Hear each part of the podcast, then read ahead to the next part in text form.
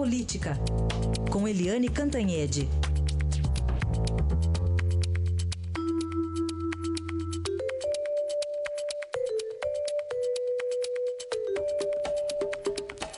E o tema principal, a entrevista de Joesley Batista à revista Época, em que ele diz que tudo começou no governo Lula, mas o chefe da maior organização criminosa do país é Temer, do PMDB, Eliane. Bom dia.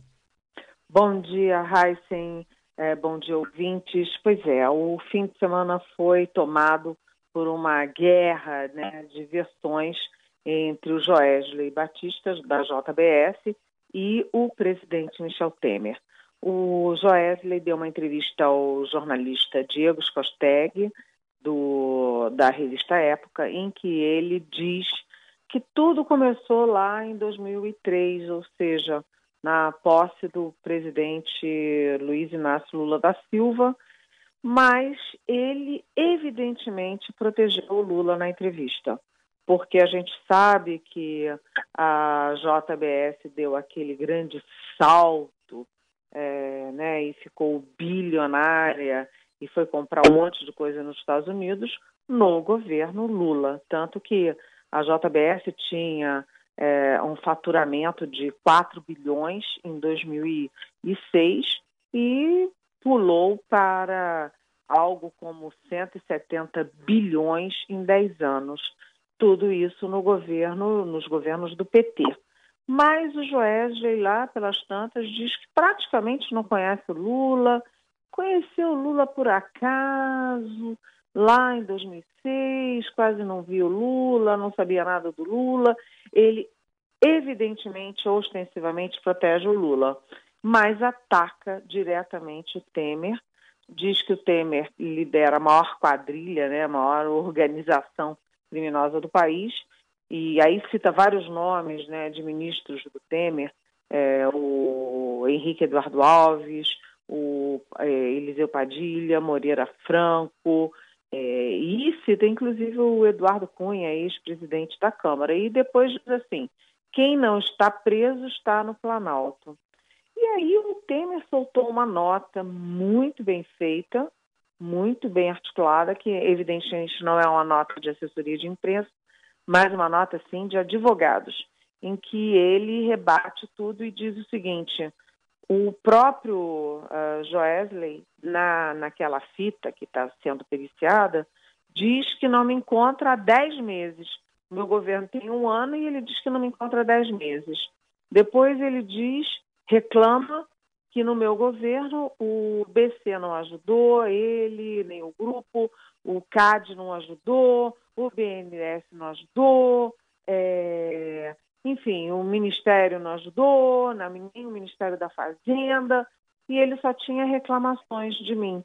Então, tá essa guerra feroz entre o Joesley, que defende o Lula, o Temer, que se defende, e o achei interessante nessa entrevista do Joesley que ele protege o Lula e diz que quem fazia tudo era o Guido Mantega. quem fazia tudo era o Guido Mantega, que era ministro da Fazenda, e isso coincide com uma versão do Palocci para a Justiça, de que ele, Palocci, também não fez nada, foi tudo Guido Mantega. Então eu estou achando que é, o pessoal do PT aí, de Lula e de Palocci, está encontrando no Manteiga um novo, uh, vamos dizer assim, um mordomo da história. Tá certo. E tem, até recomendo o artigo aí que você escreveu sobre isso, na sua coluna, que saiu ontem, né, Eliane? Sobre isso, está aqui no Estadão, está no portal estadão.com.br também, né? É, e no meio disso tudo, presente viagem, então, manteve a viagem para a Rússia e para a Noruega? Pois é, o presidente vai para a Rússia e para a no, no, Noruega, países bem distantes, né, a distante Noruega, é, num momento crucial. Ele vai lá para, enfim, vender a imagem do país, dizer que está tudo lindo, pedir aos investidores que tragam seu, é, seu capital para cá e tudo, mas ele deixa no Brasil uma crise enorme com grandes desdobramentos. Por exemplo, vou citar alguns exemplos. Né? Essa semana pode ter a reforma trabalhista no Senado, com o presidente viajando.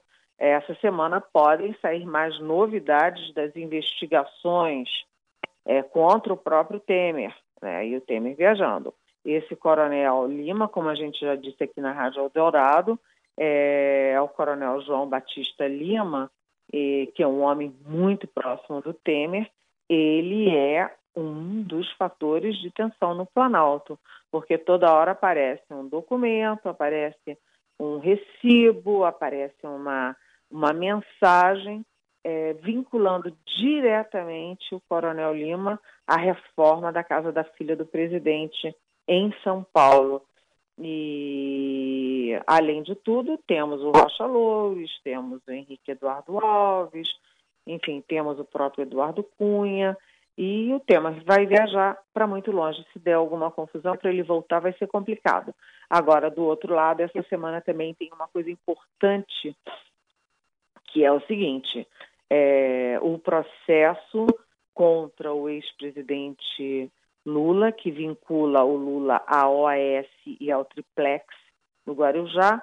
Né, a polícia e o Ministério Público trabalham com a, a possibilidade de o Triplex ter sido um prêmio da OAS ao, ao Lula por contratos generosos da OAS com a Petrobras. Né? Então, é, e a partir dessa semana, o juiz Sérgio Moro já pode é, decretar aí a condenação ou não do Lula, e a condenação ao Lula, é, no caso do triplex, o Ministério Público Federal pediu a prisão em regime fechado.